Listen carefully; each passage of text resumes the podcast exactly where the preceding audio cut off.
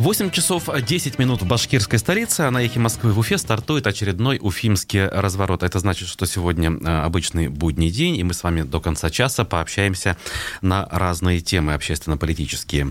А может быть и не только. А, в обзоре прессы, в, во фрагменте программы «Персонально ваш», в голосовании, а также во второй части э, программы, где к нам присоединятся э, спикеры по телефону, о которых я позже объявлю. Сначала представлюсь. Меня зовут Руслан Валиев. Я в студии студии, а, к сожалению, пока один. Ну, вообще-то не совсем один. Помогает мне звукорежиссер Никита Полянин. А, поэтому, так или иначе, отработать мы с вами сегодня сможем. Трансляция в YouTube уже идет. В Одноклассниках она началась еще раньше. И номер для ваших сообщений, смс, WhatsApp и Telegram также у нас работает. Плюс 7 927 304 10 51. Значит, в общем, по большому счету все. Ну, лишь скажу, что вторая часть у нас будет посвящена а, разбору ситуаций а, на дорогах. Прежде всего, Уфы. Два представителя городской администрации у нас будут.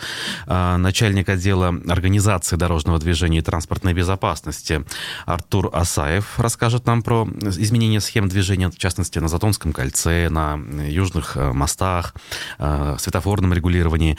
И начальник отдела капитального строительства управления по строительству и ремонту дорог а, Евгений Кулешов по поводу, а, опять же, моста Южного, а, если правильно говорить, Старого Бельского, да, который у нас закрывается вот-вот на длительную реконструкцию. Поэтому все свои вопросы касательно этих тем вы можете заранее присылать по вышеуказанному номеру и в чате YouTube. Таким образом, все на своих местах. Поехали, друзья, почитаем прессу. Пресса с доставкой на дом. Вчера у нас состоялось э, заседание, очередное уже на сей раз, а не, не очередное, как было накануне э, депутатов городского совета.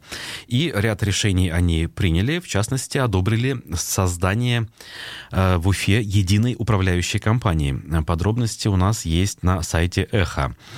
А, «Моя Уфа» называется эта компания. Она создается э, в форме ООО со стопроцентным участием Уфы. А, значит, создается она по поручению главы Башкирии и будет заниматься решением вопросов местного значения. Среди них надлежащее содержание придомовых территорий, межквартальных проездов, многоквартирных домов, обслуживание и содержание детских игровых площадок. Значит, эм, в свое время Алан Марзаев, исполняющий обязанности министра ЖКХ, предложил это сделать, и вот уже система это дело э, приняла, скажем, и реализовала. Мнения общественников на эту тему разнятся. Кто-то говорит, э, возможно, это будет эффективно, потому что сейчас множество управляющих компаний, большая часть из которых находится в предбанкротном либо банкротном состоянии, не способны эффективно управлять домами и территориями, а вот тут, дескать, э, все это будет гораздо более эффективно, и потому что будет подкреплено деньгами. Кто-то кто-то говорит, нет, наоборот, слож... большую махину э, очень сложно провернуть, и, соответственно, как раз-таки болевых точек будет больше на карте города, если это все будет запущено. Но, э, как говорится, заранее э, гадать в данном случае, наверное, неправильно. Будем обращаться к экспертам и спрашивать их мнение в эфире. Тем временем, а, значит, случилось э, продолжение истории, связанной с э, итальянской забастовкой медиков в Ишимбайской станции скорой помощи в больнице. Их телефонные разговоры появились в интернете. Значит, э, об этом изначально сообщило издание «Медиакорсеть». Их, эти самые разговоры с данными, вроде адресов, например, да, конкретных причем адресов, в своем видеоролике разместил видеоблогер Арслан Негаматьянов. Он их привел в качестве примера некорректного поведения медиков при приеме вызовов. То есть тем самым хотел показать, что вот эти активисты, члены независимого профсоюза действия, они в своей работе не очень профессионально себя ведут, и, соответственно, они, ну, в общем, нехорошие люди, да, не стоит их поддерживать. Я вот так вот сейчас упрощаю, да. Значит, а, значит, по словам собеседника издания, имею в виду медиакурсеть из Ишимбайской больницы, Ранее поступали жалобы на некорректное поведение диспетчеров, и тогда виновные получили дисциплинарные взыскания. Те ли случаи на записи, которые приводятся, или не те, тут до конца не ясно. Что тут любопытно, а, ролик, который Негаматьянов выложил, в итоге был перезалит, то есть вместо первоначального появился там другой, без этих данных, соответственно, но журналисты заблаговременно, скажем, сохранили тот самый первый вариант, в котором все эти личные данные звучат. И, как я понял из публикации в Facebook Фейсбуке главного редактора медиакурсети Тимура Алмаева. Он обратился в общем, по адресу с жалобой на эту тему или хотя бы с просьбой проверить, Роскомнадзор я имею в виду, а не нарушается ли закон в данном случае о разглашении персональных данных. И, судя по его э, посту, я так понял, э, значит, э, функционеры вот этой службы Роскомнадзор никак не отреагировали и не посчитали это нарушением. В общем, некое такое логическое продолжение у нас имеет место быть, когда блогер, э, скажем так, э, исповедующий э, около властные ценности, да, критикующий оппозицию, избегает не то что наказания, а даже порицания за некоторые вещи, за которые другие, возможно, оказались бы в гораздо более трудном положении. Тут я вспоминаю историю с газовым баллончиком, да, которая, как, по крайней мере, нам ничего не известно а, о том, что эта история закончилась какой-то санкцией в отношении блогера, который распылил в отношении, по сути, безоружных людей этот самый газовый баллончик. Э, это было 11 октября у памятника Салавату Юлаеву. Такая вот история. Значит, э, дальше немножко об экстремизме еще поговорим. Верховный суд республики признал экстремистскими 8 текстов незарегистрированного движения «Башкирская АССР». Значит, изначально об этом сообщил коммерсант, вот у нас на Эхе тоже об этом есть. Члены организации считают, что Советский Союз не распался, а они являются его гражданами. В 19 году они направили башкирским чиновникам, судьям и полицейским письма, уведомив их о том, что не считают Российскую Федерацию легитимным государством. С иском в суд о признании материалов экстремистскими в 2020 же году обратилась прокуратура республики. Ведомстве считают, что тексты создают вражду и вносят смуту в сознание граждан. Эксперты БГПУ подтвердили, что в статьях есть формирование образа врага в лице госслужащих. Дело рассматривалось в течение года. Ленинский райсуд с доводами истца согласился и обязал Минюст и Роскомнадзор принять меры. Ну, то есть Роскомнадзор должен э, заблокировать соответствующие публикации в интернете, а Минюст, видимо, должен какие-то э, санкции к авторам данных вещей э, применить. Э, ну, в редкий случай, когда я э, не могу, наверное, не согласиться с правоохранителями с точки зрения того, что они делают. Единственное, что, наверное, уже больно жесткого наказания тут быть не должно, потому что тут речь не идет о реальной общественной опасности, речь идет о, э, возможно, каких-то проблемах медицинского характера. Пруфы очередной раз публикуют а, такое мини-расследование, на сей раз довольно любопытное. Хозяева Нефтекамска, знак вопроса, чем известен в Башкирии богатейший клан Мавлиевых? По понятным причинам а, Ратмир Мавлиев и его семья сейчас интересны общественности Уфы и тут, в общем, а, исходя из открытых источников, ничего такого а, в этом смысле удивительного нет, но зато собрано в одном месте. Инстаграм-аккаунты самого Мавлиева, а, его отца изучены, и приведено большое количество скриншотов со свадьбы Ратмира Мавлиева, с отдыха, значит, и приводятся какие-то, значит, ссылки на комментарии от жителей города и так далее, и так далее. В общем, это не совсем то, о чем мы говорим у нас на Ихе, да, выделяя на это много времени, но Общественный интерес определенный в этом есть. Все-таки человек теперь занимает э, высшую руководящую должность в городе. Соответственно, вы можете э, полюбопытствовать, если опять-таки интересно. Тем временем медиакурсеть, опять же, возвращаюсь к ней, Э, публикует о том, как житель Нефтекамска снял клип в честь ухода мэра Мавлеева в Уфу. То есть мы вам говорили, да, что были там пикеты с призывом забрать в Уфу, а, значит, не только самого Ратмира Мавлеева, но и весь его клан. Не все э, критически относятся, э, а многие, в общем, оценивают позитивно роль и семьи, и самого Ратмира Мавлеева в жизни Нефтекамска. И этот клип в честь ухода, он, в общем, вчера был распространен, по-моему, даже в аккаунте Радия Хабирова был опубликован. Значит, э, спасибо за все, Ратмир Рефилович. Обещайте, когда вам будет скучно, пересмотреть это видео и снова «Алга», написал автор, автор ролика. Э, ну, соответственно, ссылка на этот ролик легко найдется в интернете, в той же публикации Медиакурс она есть. Так, а, значит, конкурс, соответственно, у нас же пока еще Ратмир Мавлиев исполняющий обязанности. Соответственно, вчерашний горсовет принял решение, что состоится конкурс 16 марта. До этого у нас а, происходят все эти формальные процедуры, в ходе которых по сути, почти любой желающий может а, сдать документы и поучаствовать в этом конкурсе. Соответственно, состав комиссии стал известен, конкурсной.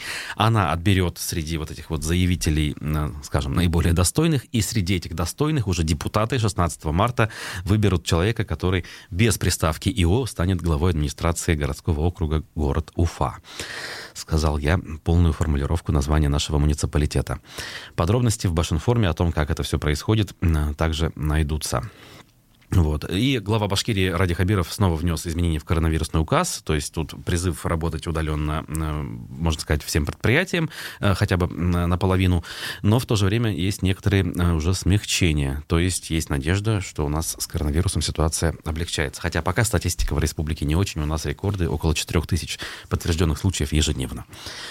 Закончим обзор прессы. А сейчас будет фрагмент программы «Персонально ваш». В гостях Айдара Ахмадиева вчера был руководитель аппарата Общественной палаты республики, публицист Шамиль Валеев.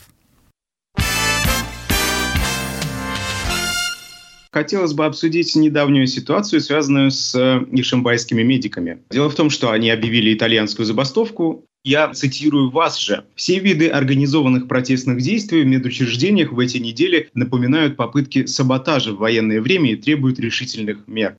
Почему вы вот так восприняли этот э, небольшой, на мой взгляд, протест медиков из-за условий их работы?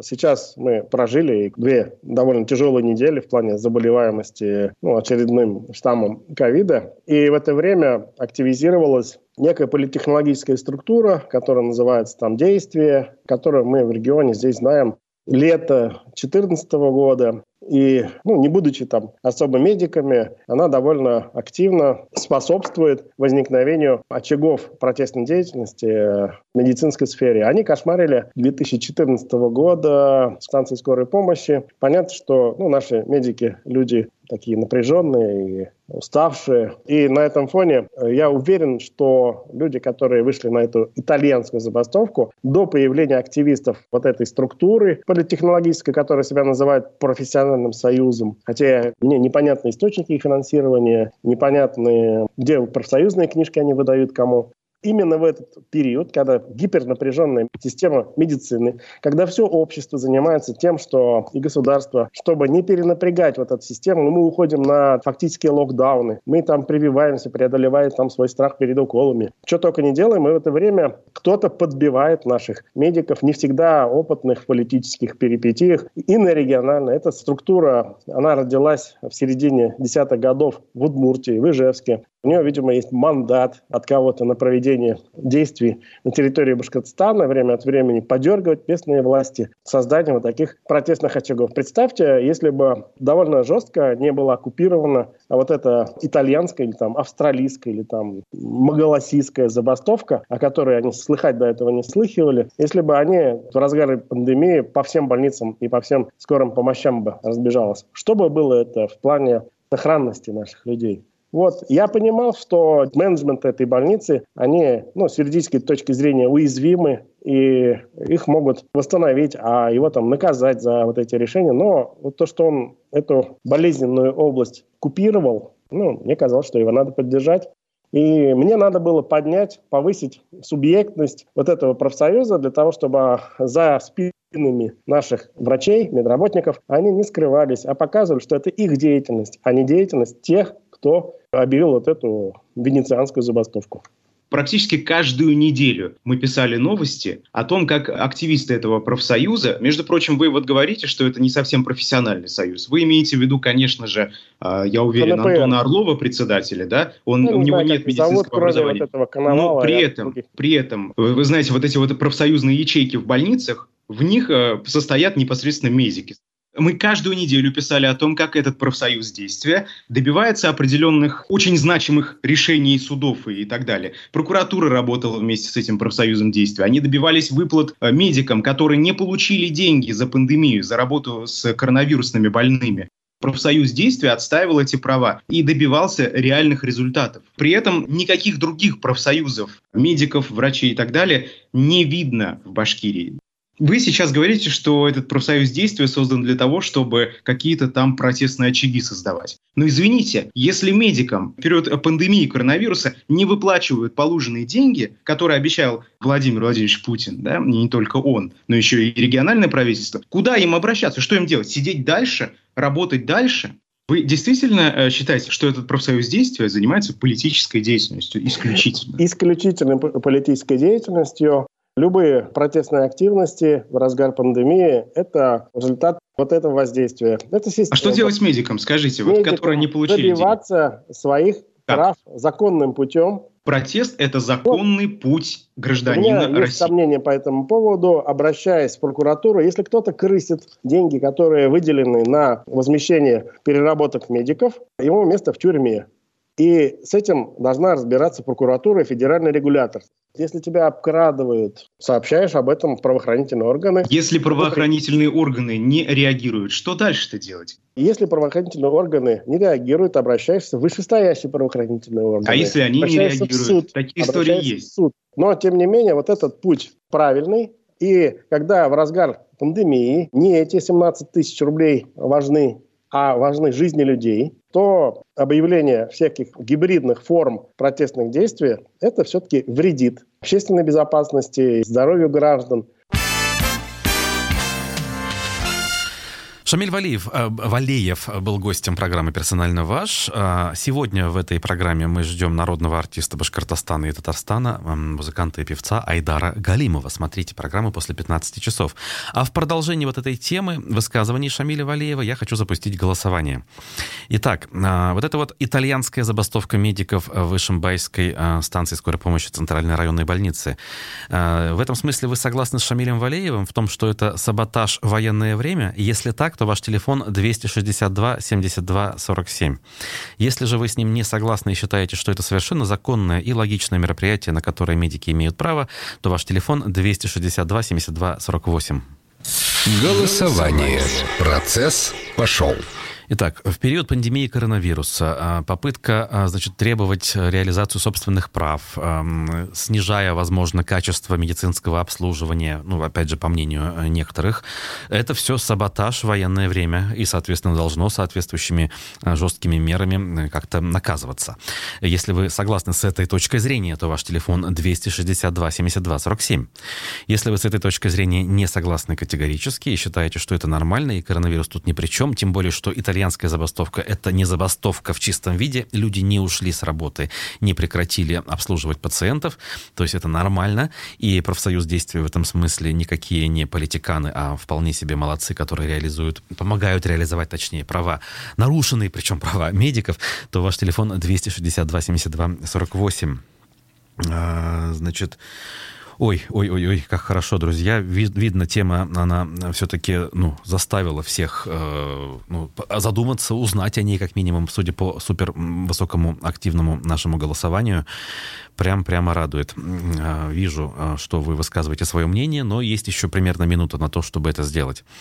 Вот. Я, насколько этой ситуацией владею, э, ну, опять-таки, к сожалению, я на месте не был и с людьми не общался, я все-таки склонен тоже говорить и соглашаться соглашаться с точки зрения, что ничего страшного в этом нет, а, потому что даже, даже официальные структуры, да, вроде трудовой инспекции, они в этом смысле встали на сторону медиков, сказав, что это и не забастовка-то на самом деле.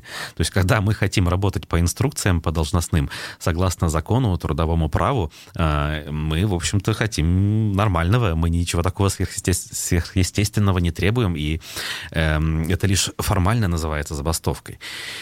С другой стороны, это позволяет продолжить работу и, соответственно, привлечь внимание к проблеме, что и произошло в этой конкретной ситуации. И та же трудовая инспекция, и прокуратура обратила на это внимание, и уже каждый, по сути, эксперт говорит, что уволенные за вот эту активность медики будут восстановлены в должности. И Минздрав поспешил поделиться якобы заранее подготовленными планами о том, что будет реорганизация станций скорой помощи в виде объединения. То ли это было раньше решено, как они говорят, то ли сейчас. Это как бы уже не важно даже, но факт, что сейчас вся вся эта информация стала публичной. А я с большим удовольствием подвожу итоги нашего голосования благодаря сверхвысокой активности проголосовавших наших слушателей.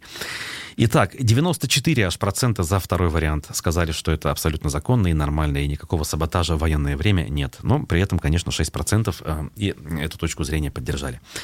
Мы должны сделать перерыв. А, новости федеральные, уфимские, и после поговорим о дорожной ситуации в Уфе с двумя специалистами уфимской администрации по телефону. Оставайтесь на их. Продолжается уфимский разворот на волнах «Эхо Москвы» в Уфе, в нашем YouTube-канале и в Одноклассниках продолжается видеотрансляция. Ваши сообщения в чате YouTube вижу. Также вижу сообщения в WhatsApp, Telegram и в виде смс по номеру плюс 7 927 304 1051.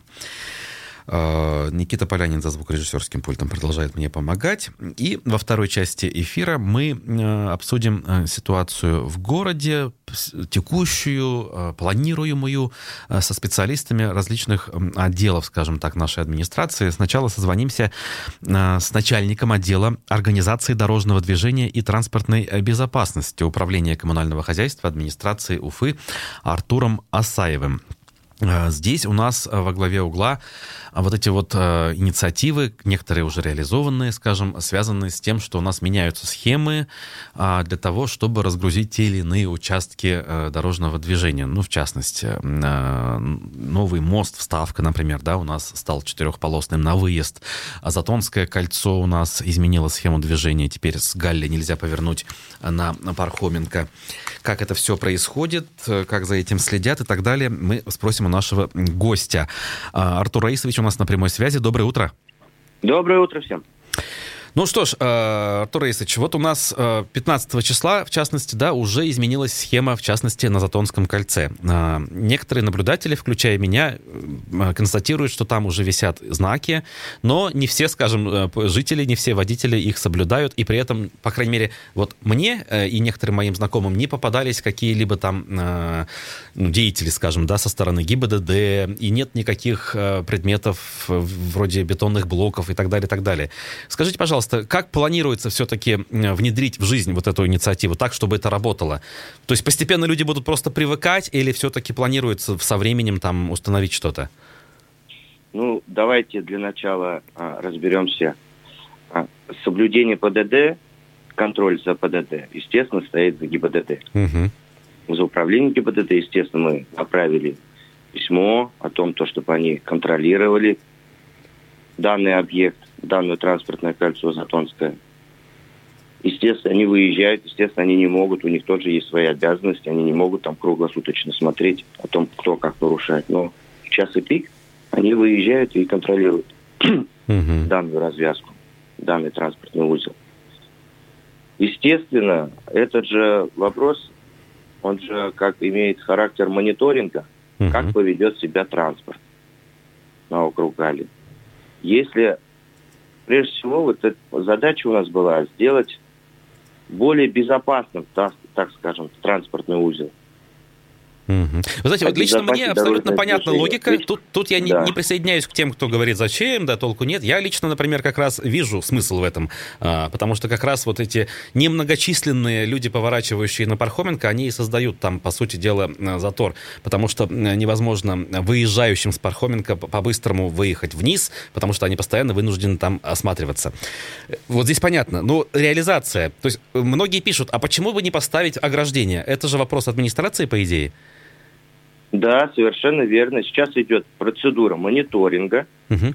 После того, как мы все это рассмотрим, мы еще раз соберемся с управлением ГИБДД, набросаем дополнительные меры, и уже к этому придем, скорее всего, и еще какие-то будем делать дополнительные меры. Может быть, это как раз и будет э, барьерное ограждение для того, чтобы, так скажем, злостные, которые хотят э, успеть везде и всюду, для них, наверное, будет рассмотрена уже установка каких-то блоков.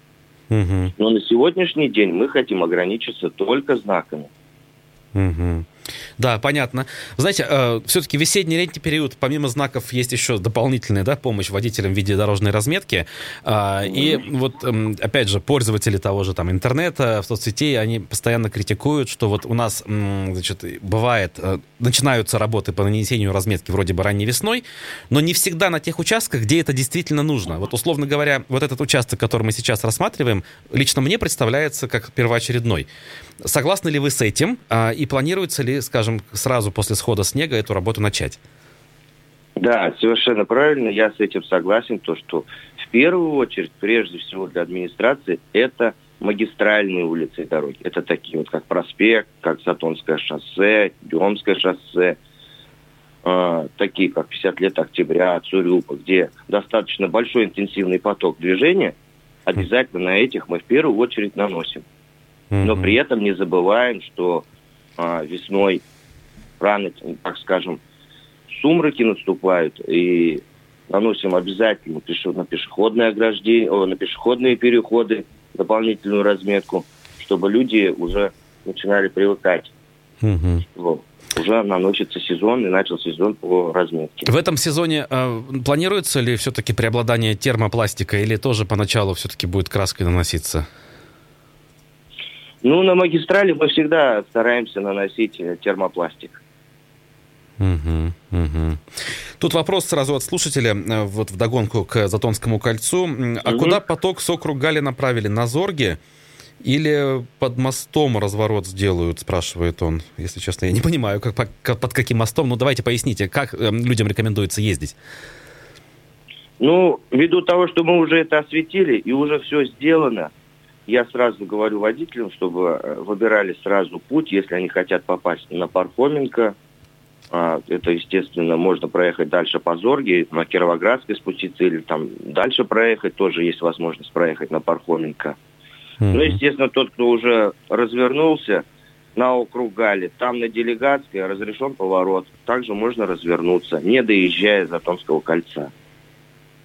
Угу, угу, Но если уже вы проехали Затонское кольцо, естественно, надо доехать до Алексеевского шоссе, до Дружбы народов, там развернуться на развязке – и, естественно, подняться и повернуть уже дальше на Пархоменко. Вот за эти два дня, что прошли, есть уже какие-то предварительные наблюдения, выводы? Стало Нет, сейчас, сейчас, сейчас пока идет только мониторинг. Угу. Наверное, через э, неделю мы уже дальше также будем собираться с управлением ГИБДД и уже проводить какую-то статистику. Ведь в 2020 году даже уже там 41 ДТП был. Из них два человека пострадали. Это можно сказать, настоящий очаг аварийности. Угу. Ну, здесь я полностью согласен, как человек, который ежедневно пользуется. Да, да. Тот, кто пользуется, тот знает, что там есть такая проблема, и они согласны.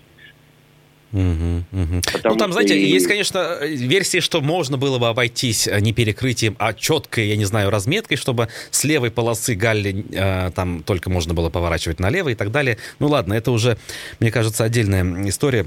Э, сейчас к другому э, участку хотелось бы перейти. Изменение угу. схемы по мосту вставки уже произошло, ведь так? Там вместо трех полос на выезд теперь четыре действуют? Все верно, все верно. Там как это уже заработало? Есть ли понимание, эффективно справляются люди, водители, понимают, что как? Да.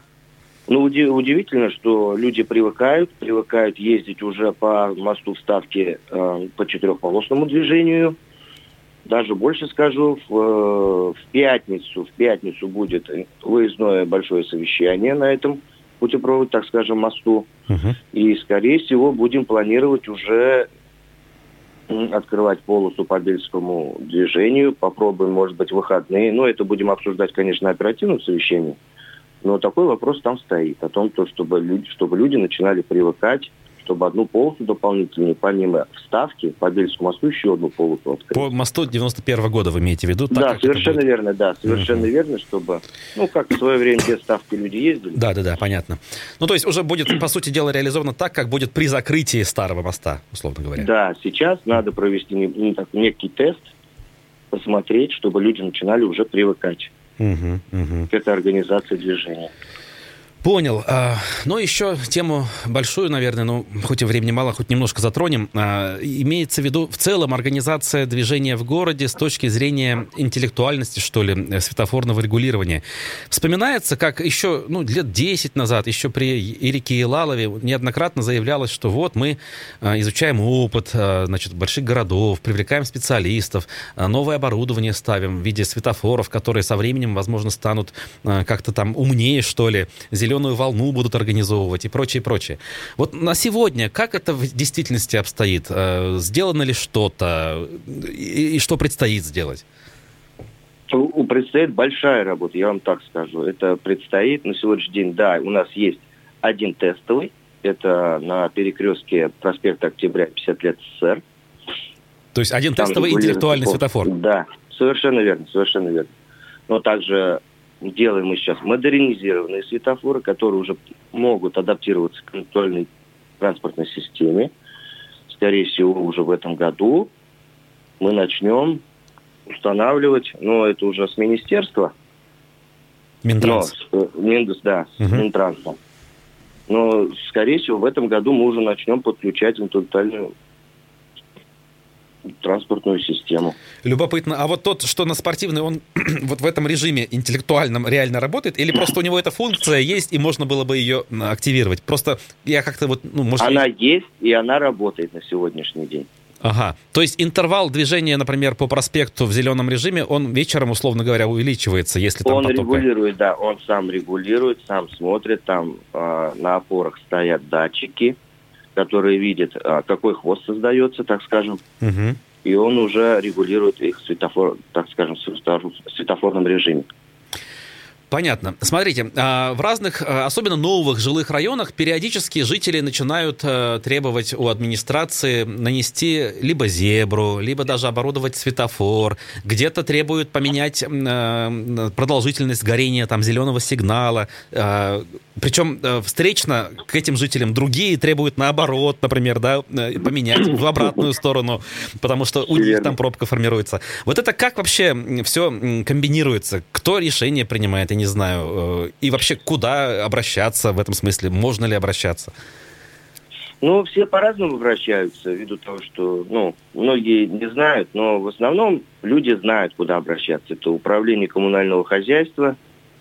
У нас есть здесь специальный отдел, которым я являюсь начальником. Uh-huh. Начальник отдела организации дорожного движения. Много обращений, сразу говорю, приходит по поводу и дворов, и самой проезжей части, где, где людям надо сделать пешеходный переход, мамы с колясками, чтобы им было проще переходить, пенсионерам, где-то не успевают они проходить, да, на зеленый сигнал светофора. Естественно, они приходят, мы набираем эти обращения и начинаем а, с управлением ГИБДД выезжать на, на места, рассматривать. Берем с собой подведомственные, естественно, организации, это либо Сурсис, либо Уфагорсвет, начинаем регулировать и смотреть, как же лучше будет действовать вот этот светофор ну, в данном режиме, в новой схеме движения. Угу, угу. Либо также э, составляют, естественно, акты, протоколы.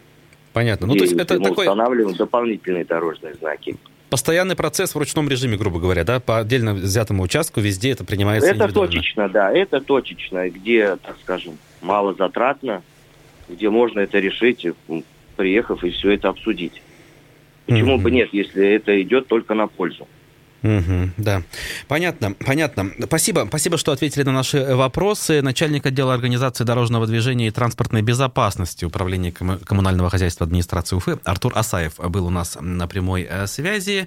А сейчас мы продолжим, по сути дела, не меняя тему, говорить на дорожные темы, но уже с упором на непосредственно старый Бельский мост. Э, мы, значит, поговорим об этом с начальником отдела капитального строительства строительства Управления по строительству, ремонту дорог и искусственных сооружений администрации Уфы Евгением Кулешовым.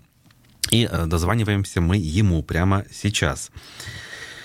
Так, э, значит, речь о чем? Непосредственно о старом Бельском мосту 56 -го года постройки из-за реконструкции которого уже поменялась схема на юз, южном въезде в Уфу. О смене схемы мы, мы поговорили с предыдущим нашим спикером.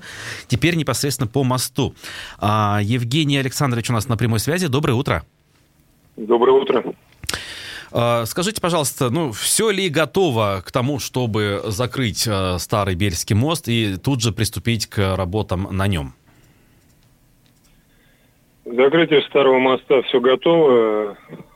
Разработана и согласована схема организации дорожного движения на период закрытия старого моста.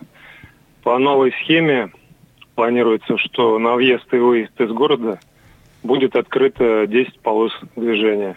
В частности, по мосту 2021 года постройки мосту в Ставке будет организовано движение по четырем полосам на выезд из города – и одна полоса на выезд будет э, устроена по мосту 91 -го года постройки. Uh-huh, uh-huh. Также по этому полосу будет организована, э, э, вернее, по этому мосту будет организована полоса реверсивного движения. Да, которая вот... будет регулироваться, да, в зависимости от нагрузки. Это вот мы только что с Артуром Асаевым э, да. обсудили, он, в общем-то, пояснил.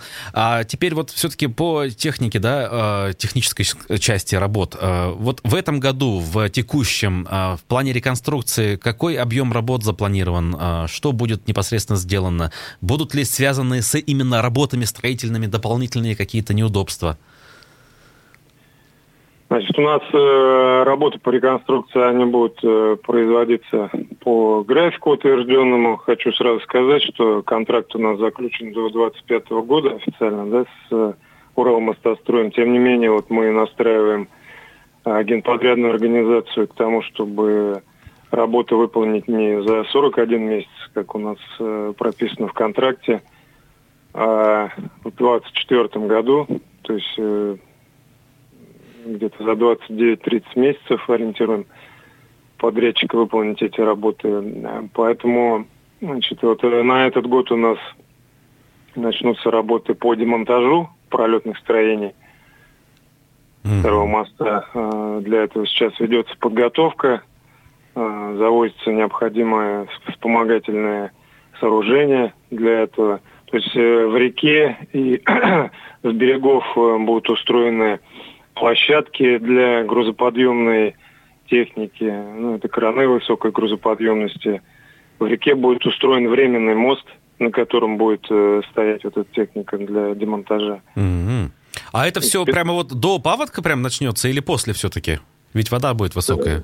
Это начнется и до паводка, и будут производиться какие-то работы во время паводка, конечно, не в таком объеме, но все равно будут производиться работы.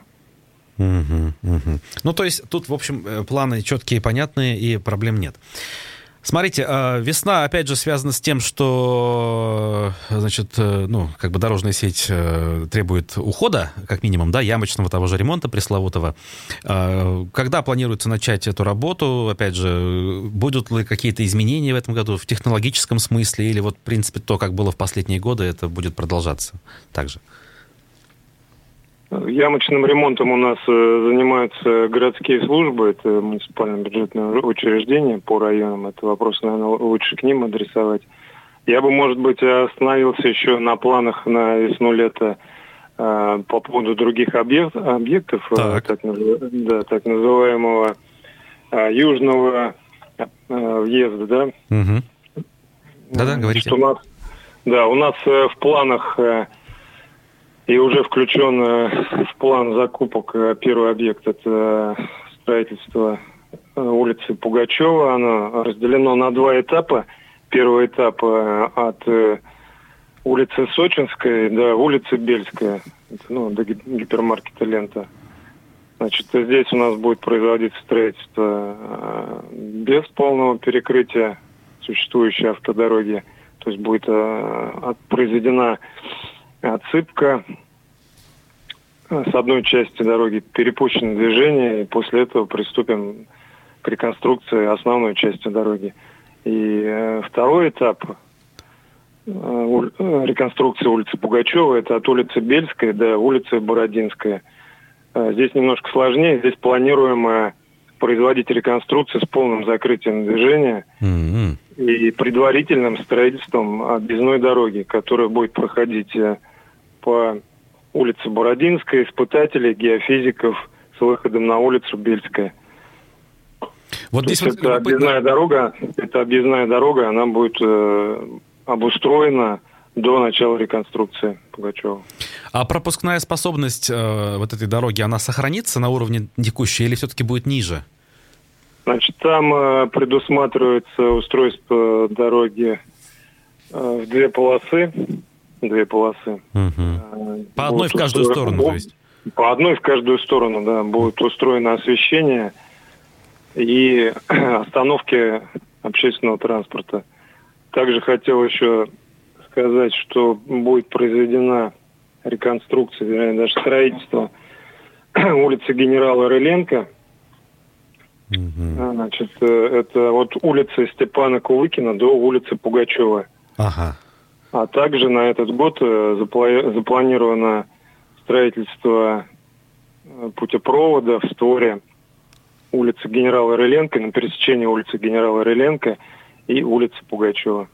То есть это дополнительный спуск, грубо говоря, сверху? Так получается? Да, да, да. Ага. Так, понятно. Планы, это все на текущий год вы озвучили, так ведь? Да, у нас э, строительство улицы Пугачева начнется в этом году и по планам должно завершиться в 2023 году на два года. Угу. Знаете, так, у нас совсем мало времени до конца, меньше минуты. Просят уточнить, а по Комсомольской там все работы завершены или предстоит по весне что-то доделывать еще? По весне остались э, работы по пусконаладке и устройству системы видеонаблюдения. Угу. Вот. Поэтому вот такие вот работы остаются. Угу. Ну, то есть сами дорожные завершены непосредственно? Да, но мы посмотрим по состоянию э, весной. Если э, что-то будет необходимо сделать в рамках гарантийного ремонта, эти работы будут проведены. Mm-hmm, ну да, это понятно. Ну что ж, э, спасибо вам за то, что ответили на вопросы. Начальник отдела капитального строительства Управления по строительству, ремонту дорог и искусственных сооружений администрации Уфы Евгений Кулешов отвечал на наши с, ваш, с вами вопросы. И, соответственно, в общем, программа наша заканчивается, потому что и время истекло. К сожалению, не все вопросы, которые нам прислали, мы успели осветить. Э, в пятницу у нас планируется большой эфир в транспортном часе про мосты, поэтому так что готовьтесь и вопросы туда присылайте. Спасибо. Меня зовут Руслан Валиев. Никита Полянин помогал за звукорежиссерским пультом. Айдар Галимов сегодня будет в программе «Персонально ваш» после 15 часов. Слушайте и присылайте вопросы. Хорошего дня.